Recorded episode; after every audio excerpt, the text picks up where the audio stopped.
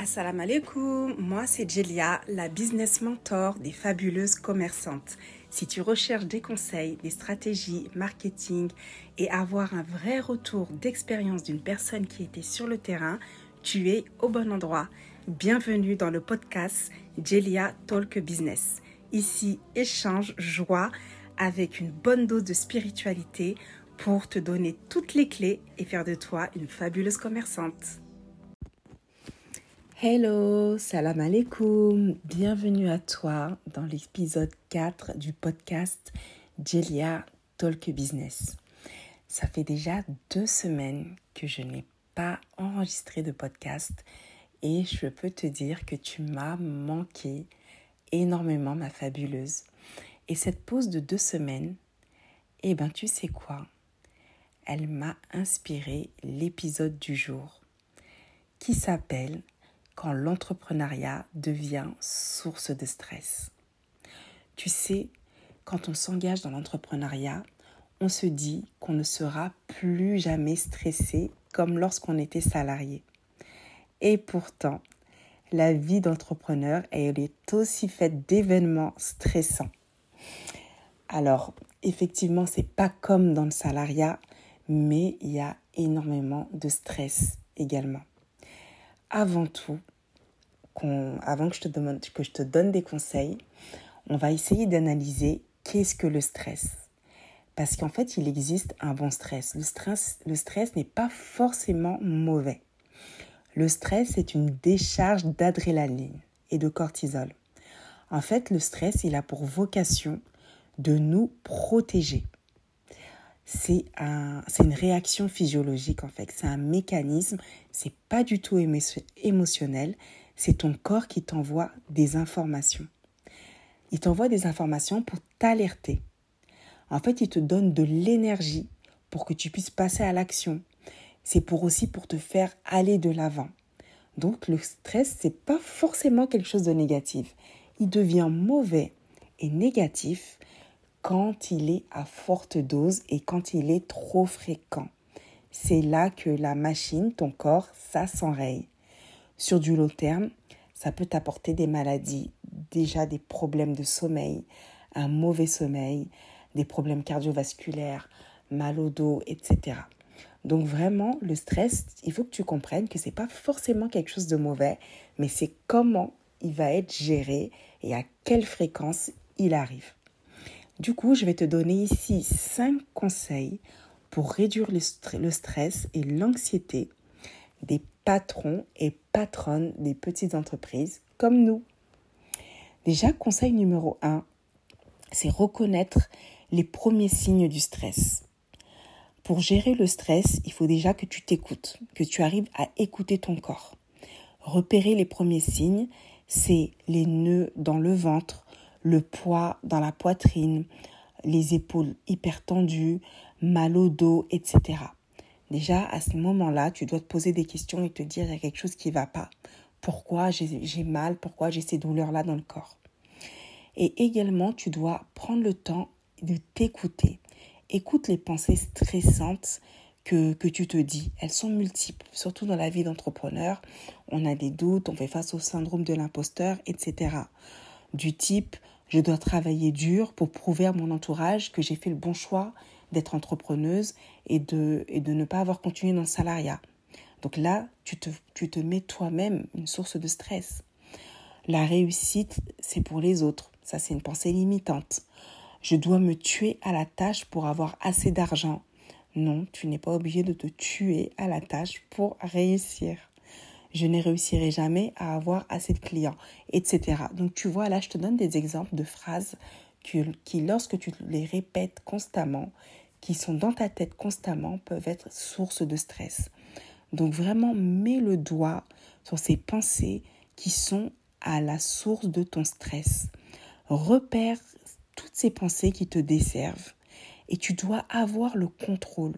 Il faut que tu aies le contrôle de ces pensées car tu es toi la maîtresse de tes pensées.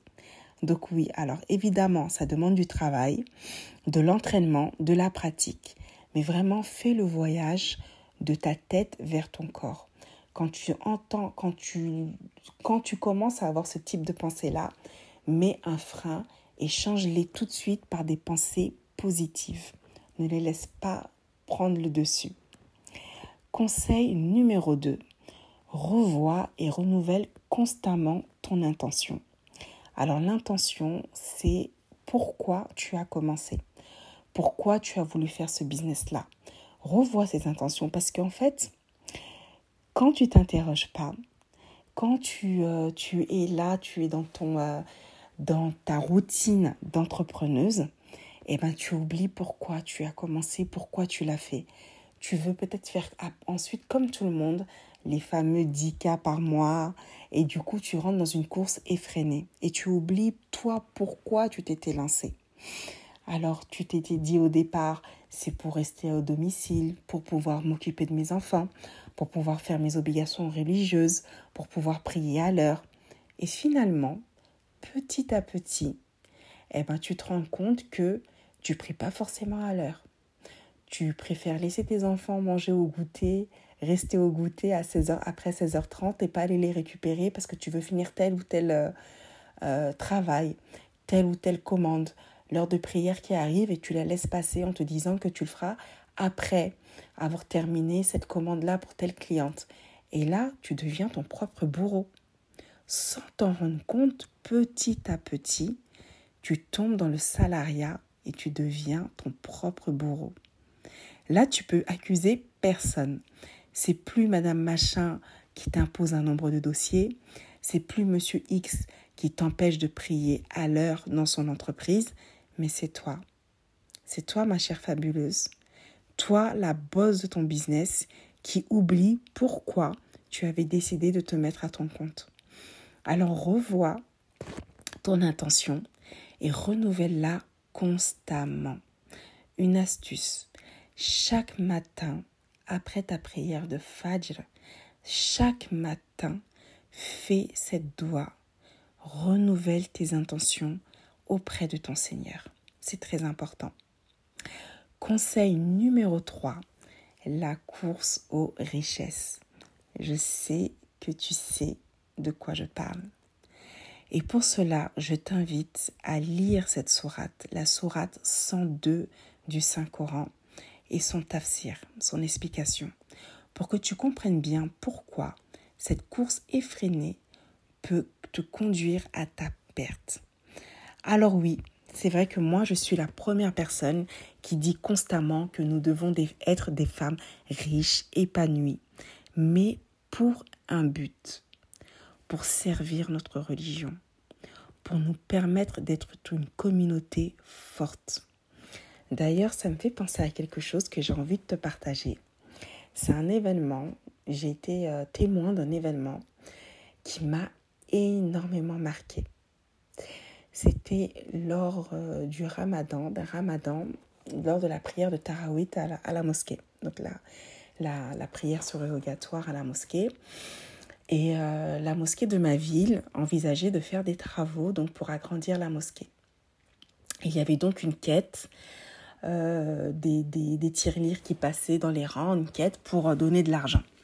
Et là, l'imam, il, il, parle d'un couple, un homme et une femme, qui ont donné une très grosse somme. Donc je me souviens plus de la somme, si c'était 1000 ou 1500 euros, je me souviens plus.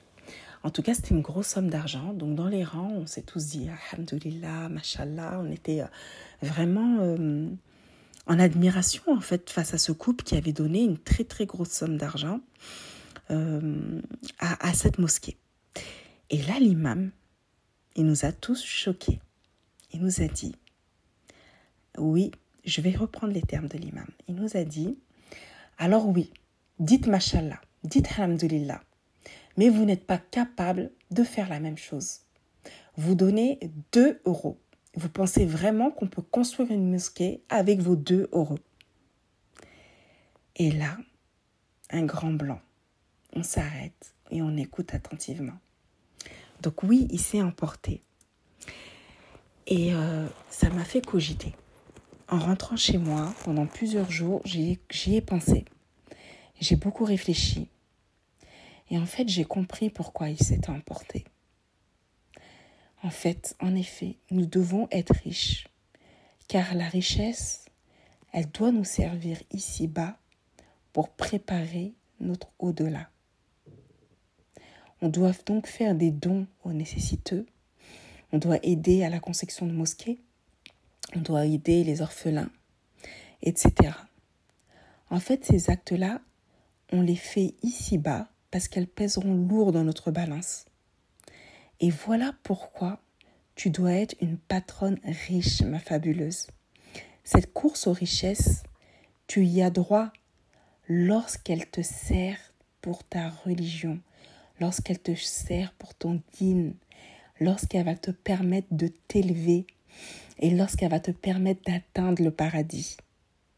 Mais si tu recherches pas cet argent dans ce but-là, c'est ce qui va t'apporter ta perte.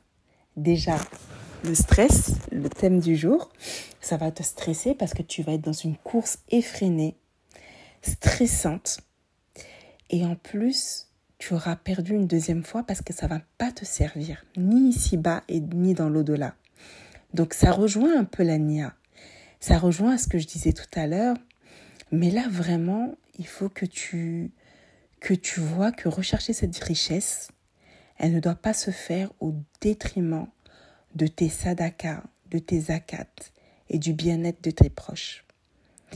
Donc vraiment, c'est un conseil euh, que, que tu dois appliquer. C'est une obligation pour nous tous, vraiment, vraiment, de ne pas être dans cette course aux richesses perpétuelles uniquement pour nourrir euh, notre ego, pour nous dire on a réussi, ben voilà, j'ai prouvé aux autres que j'ai pu y arriver, ils croyaient pas en moi et puis regardez maintenant euh, j'ai quitté le salariat et j'ai réussi. Non, c'est pas ça le but. Vraiment euh, ton ton argent doit servir ton au-delà. Quatrième conseil pour réduire le stress et l'anxiété, anticipe. C'est tellement important. Ça a l'air tellement simple comme ça, en fait. Parce que de nombreuses sources de stress dans le cadre de ton activité, elles peuvent être dues à un manque de préparation et de planification.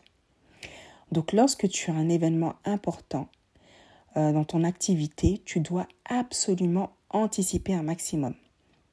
Alors comment? Tu peux mettre en place un rétro-planning. Tu peux mettre en place une to-do list. Tu peux également euh, avoir un tableau Excel euh, de gestion de ta trésorerie. Et surtout, surtout, fais attention aux distractions quotidiennes. Tu sais de quoi je parle, le fameux smartphone, les notifications, la télévision, etc.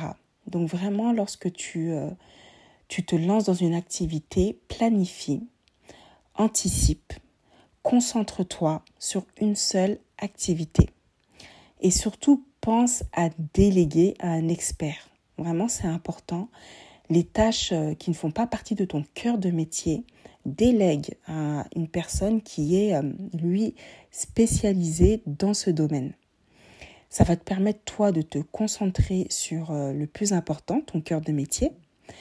Et oui, effectivement, ça peut te coûter cher. C'est cher également de faire appel à un freelance.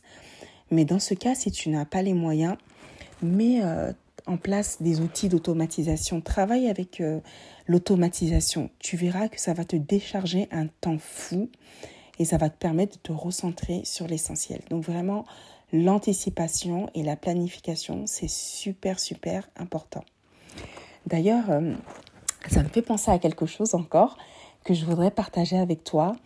Donc c'est quelqu'un que je suis sur les réseaux sociaux. Là, c'est pas une personne que je connais ni rien et qui parlait de ça. Et euh, cette personne, elle disait que quand euh, elle était salariée, elle bossait à la SNCF.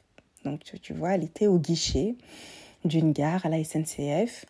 Et la chose qu'elle faisait et que ses collègues ne faisaient pas, avant de prendre son service, avant d'ouvrir son guichet, cette personne, elle allait vérifier que tous les automates fonctionnaient. Elle prenait le temps d'anticiper, de regarder, de réparer, de, vérifier que tous les automates fonctionnaient. Et comme ça, lorsqu'elle prenait son poste, lorsqu'elle se mettait au guichet, elle gagnait un temps fou et ça réduisait son stress.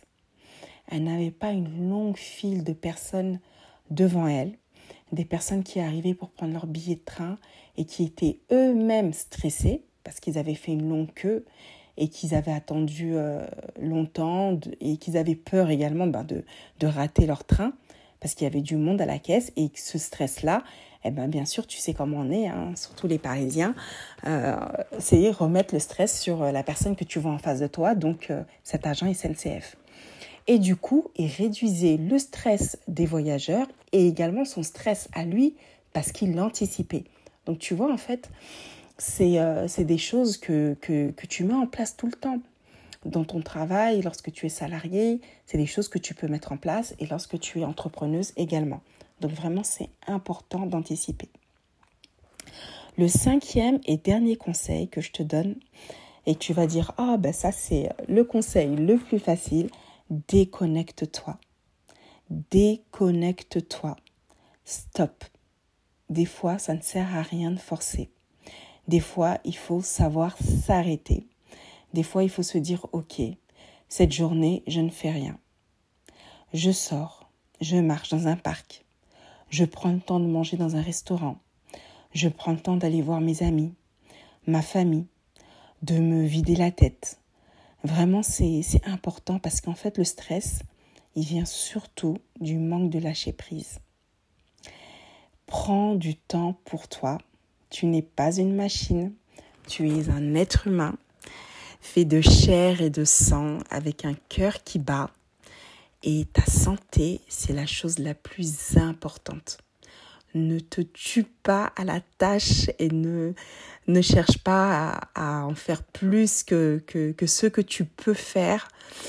Euh, lorsque tu sens que tu as besoin de t'arrêter, arrête-toi et déconnecte-toi. Un jour, deux jours, une semaine, s'il faut un mois, mais vraiment, c'est important parce que se continuer après le stress, c'est le burn-out. Et là, c'est compliqué.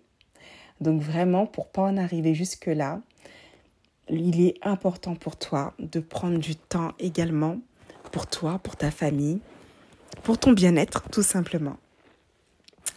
Alors, je te récapitule les cinq conseils que je t'ai donnés pour réduire ton stress. Conseil numéro 1, savoir reconnaître les premiers signes du stress, s'écouter. Conseil numéro 2, revois et renouvelle constamment tes intentions, tous les matins après Fajr. Conseil numéro 3, lis la sourate, la course aux richesses. Et tu verras qu'en fait, courir après l'argent, cette course effrénée, ne t'apportera que du stress parce qu'en fait, si le but, il n'est pas dirigé vers ton au-delà, c'est une course effrénée qui ne te servira à rien, au contraire. Quatrième conseil, anticipe un maximum euh, ton, ton activité pour réduire le stress et l'anxiété. Cinquième et dernier conseil, déconnecte-toi. J'espère que ce podcast t'aura plu. Et je finis avec une petite citation que j'ai beaucoup aimée. Il n'y a pas de réussite facile ni d'échec définitif. Sur ce, je t'embrasse très fort et je te dis à très bientôt ma fabuleuse. Bisous bisous